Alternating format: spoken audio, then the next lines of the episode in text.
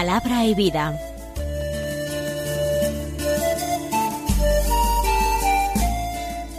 Con el padre Manuel Horta, desde Sevilla.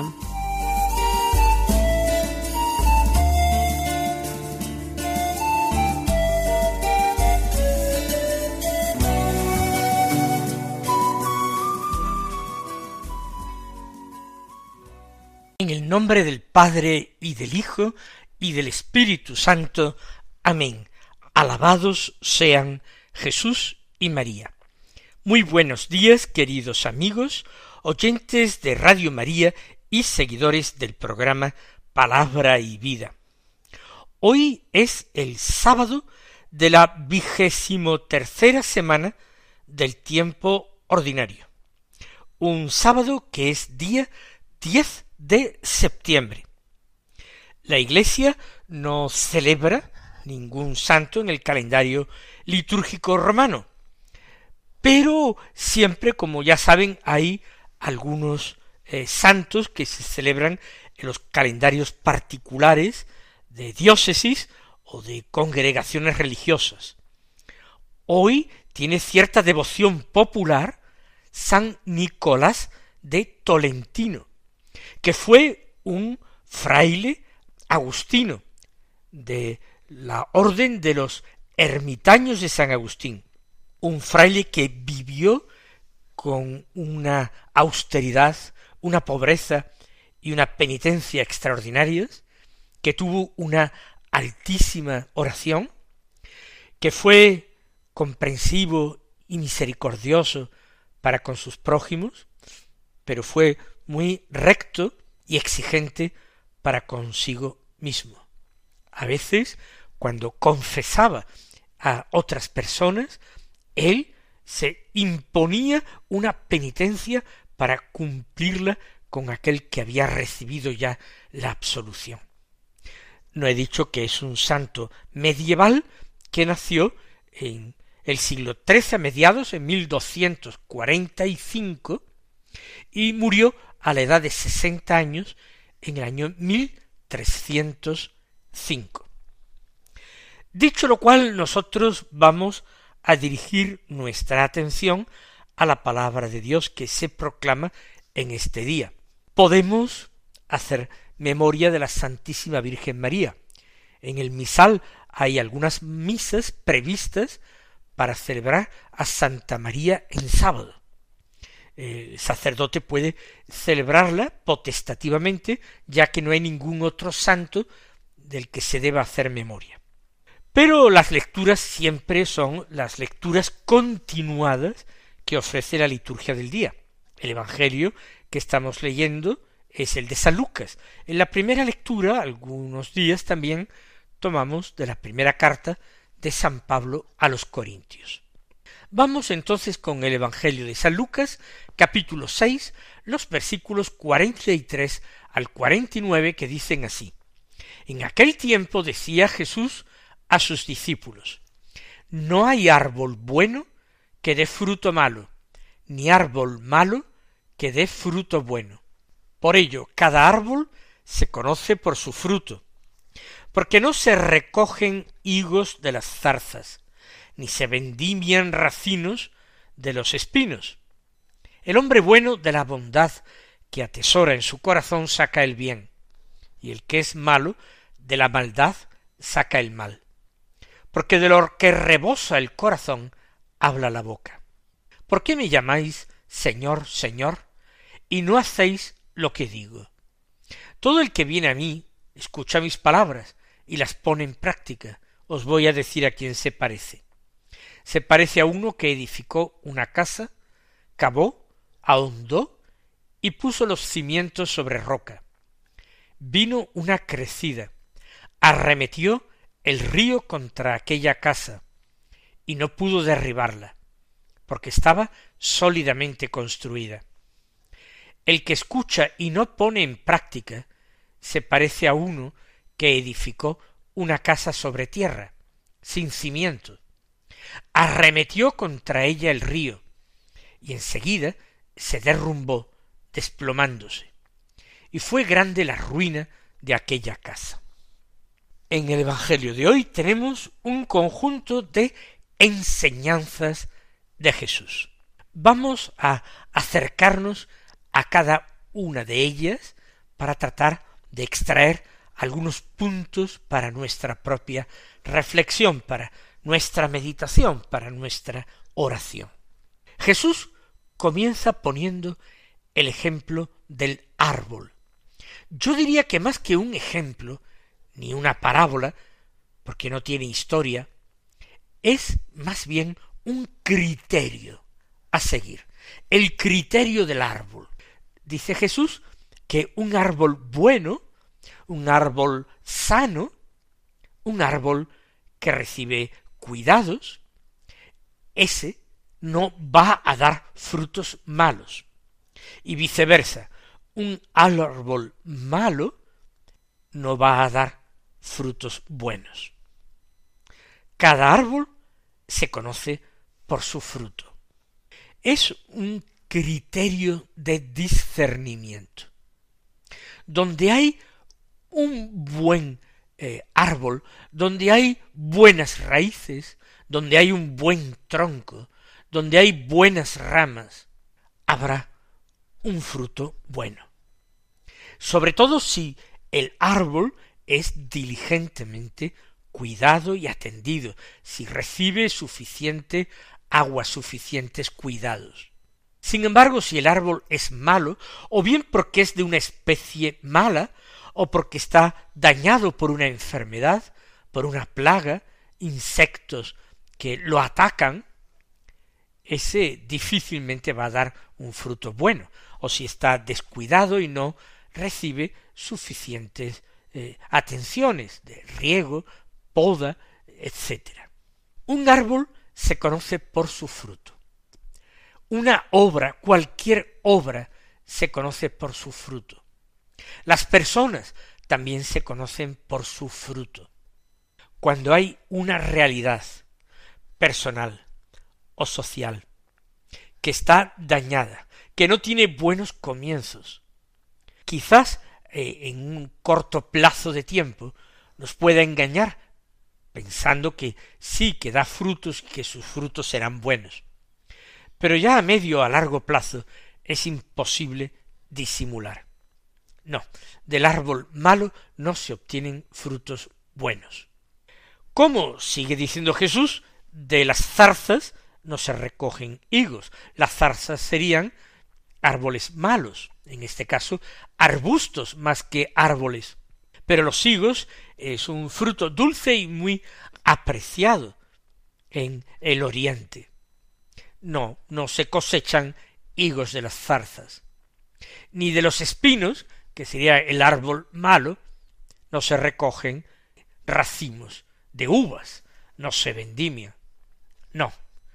Puede dar la impresión en el momento del nacimiento de los frutos, cuando son pequeños, uno podría confundirse, pero basta a esperar un poco.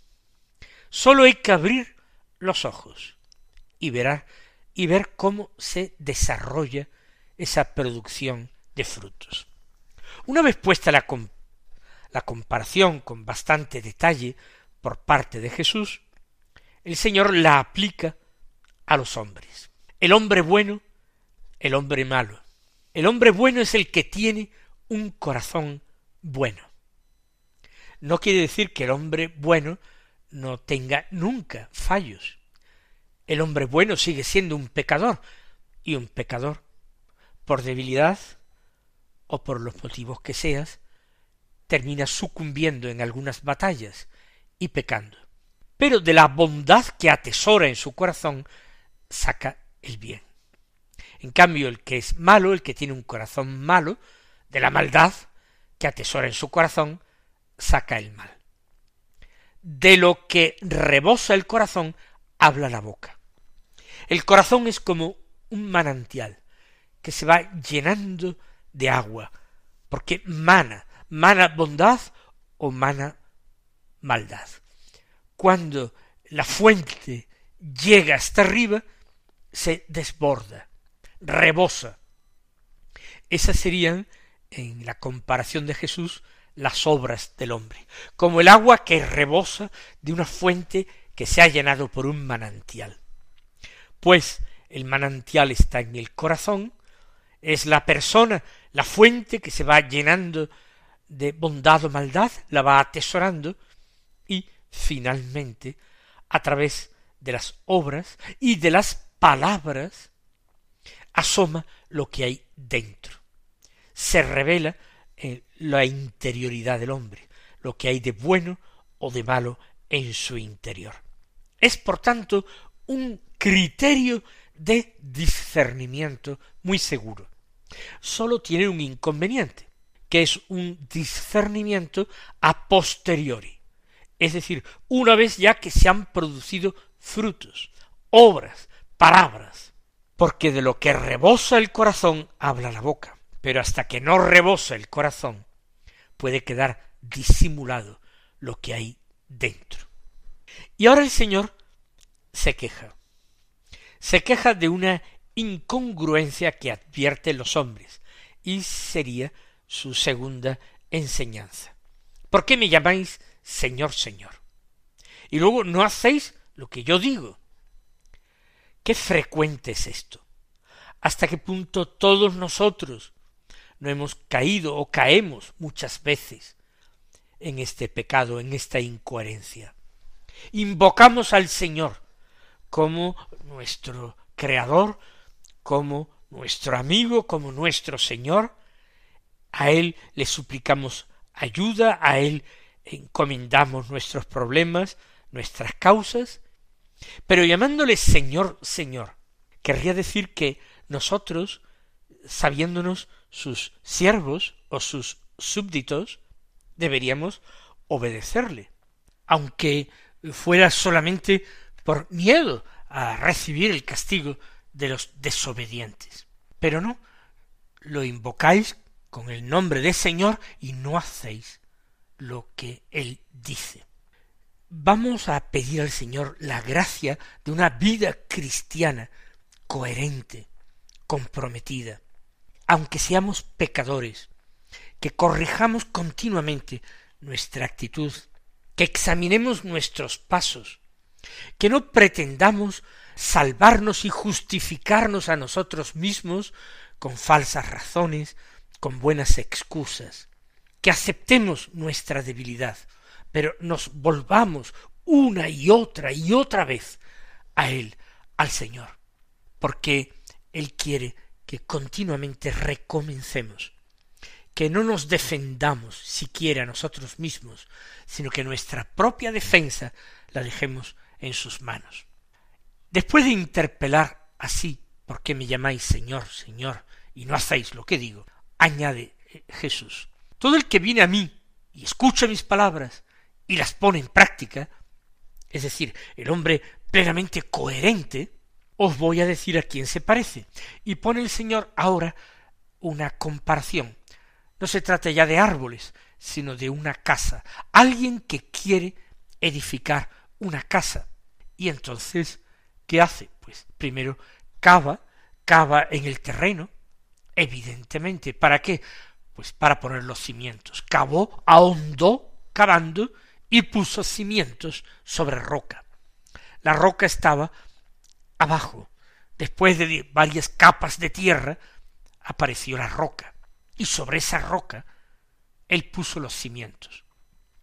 Vino entonces una crecida, se supone que hay un río en la proximidad de la casa, arremetió el río contra aquella casa y no pudo derribarla. ¿Por qué? Porque estaba sólidamente construida. Sobre la roca era imposible que las aguas pudieran tumbarla. En cambio, el que escucha y no pone en práctica, el hombre necio, imprudente, el que dice Señor, Señor, y no cumple la voluntad de su Señor, ese que escucha y no pone en práctica parece a uno que edifica una casa sobre tierra, sin cimiento. No se esfuerza en ahondar, cavar, quizá le parece mucho trabajo y considera que está bien construida sobre tierra, sin cimiento profundo. Ocurre que arremetió contra ella el río y enseguida se derrumbó desplomándose, y fue grande la ruina de aquella casa.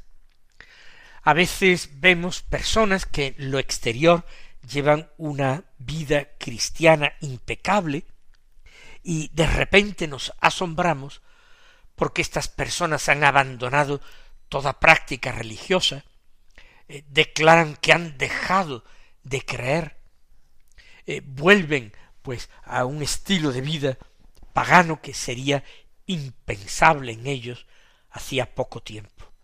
¿Qué ha ocurrido? Pues que quizás esa vida cristiana no estaba edificada sobre la roca que es Cristo, la roca que son las virtudes cristianas. Cuando no se edifica sobre virtudes, virtudes sólidas, cuando uno edifica solamente sobre sentimientos, sobre impresiones, porque le ha llamado la atención Jesús, porque se ha dejado impresionar por algunas cosas, por una situación, por una predicación, por unas palabras, entonces, no habiendo cimientos sólidamente establecidos, los abandonos de la fe, las traiciones a Jesucristo son frecuentes. Eh, lo que ocurre es que nunca sabemos si un hermano nuestro está edificando sobre roca o sobre tierra. La palabra de Dios, esta palabra de Dios, podemos y debemos aplicarla a nosotros mismos. No usarla para juzgar a nuestro prójimo, no, sino para examinar nuestra propia conciencia, a ver si realmente este edificio espiritual que somos nosotros, aunque se den fallos y se caigan pecados, si a pesar de todo se está caminando en la buena dirección, se está, se está edificando sobre roca, o por el contrario, ha habido un crecimiento muy rápido y vistoso, pero falta hondura, y estamos en peligro grave de caer a la más mínima dificultad, tribulación o escándalo.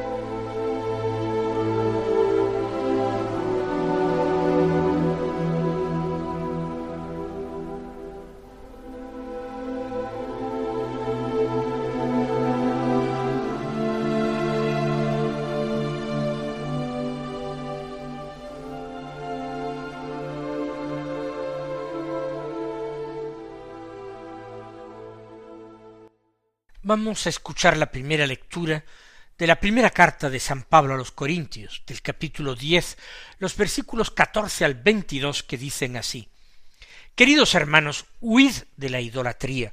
Os hablo como a personas sensatas. Juzgad vosotros lo que digo.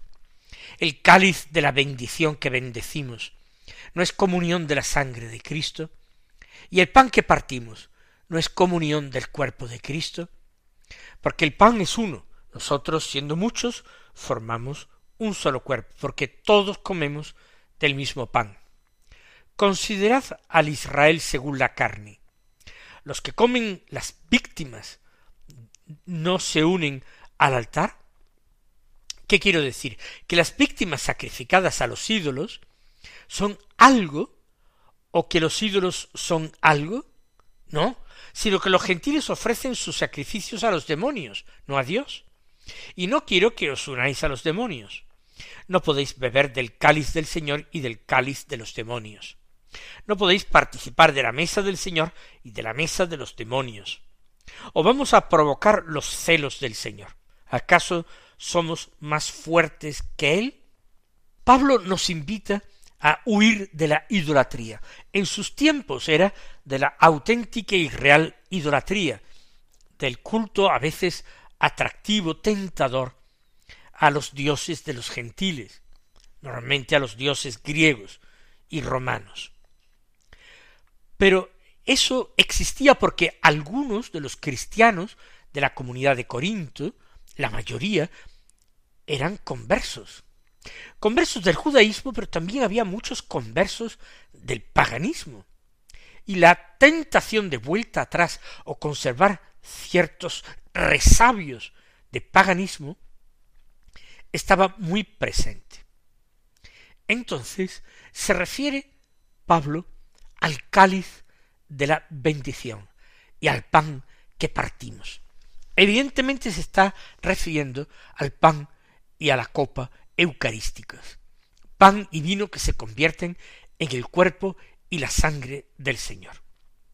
Ahora bien, recibir ese pan de los ángeles, ese pan de vida que es el cuerpo de Cristo, beber de ese cáliz, es entrar en comunión con el mismo Cristo. Ese es el sentido de todos los sacrificios en las religiones, en la religión cristiana, judía o en las religiones paganas. Entrar en comunión, compartir la vida y pone una comparación. El pan es uno. Si nosotros comemos de ese único pan, estamos uniéndonos en la formación de un solo cuerpo. Un solo cuerpo, un solo pan, pan que representa la vida. Formamos como un cuerpo que tiene una vida, aunque seamos muchos. En Israel, eh, la religión lo mismo, el que come de las víctimas sacrificadas en el altar, se unen al altar que representa a Dios. Por eso se habla de sacrificios de comunión en la religión judía. Pues bien, los animales que se sacrifican a los ídolos, aunque los ídolos no sean nada, porque no existen, de hecho esos sacrificios se están ofrendando a los demonios, que sí existen.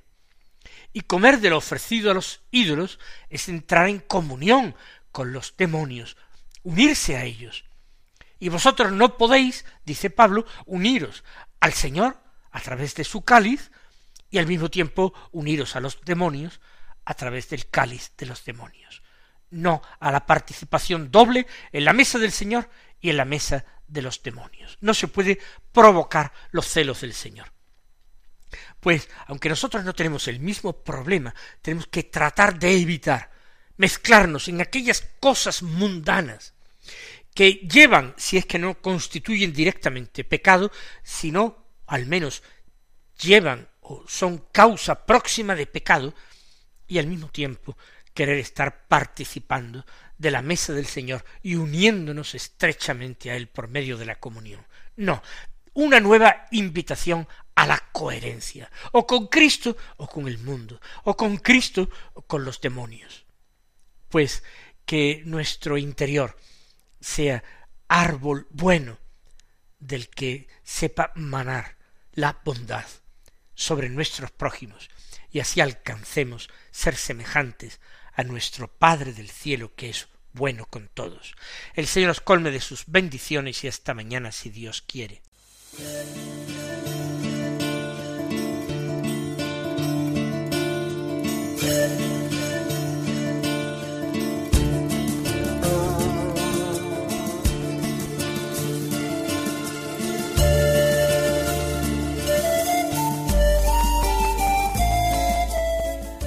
Concluye Palabra y Vida, un programa dirigido desde Sevilla por el Padre Manuel Horta.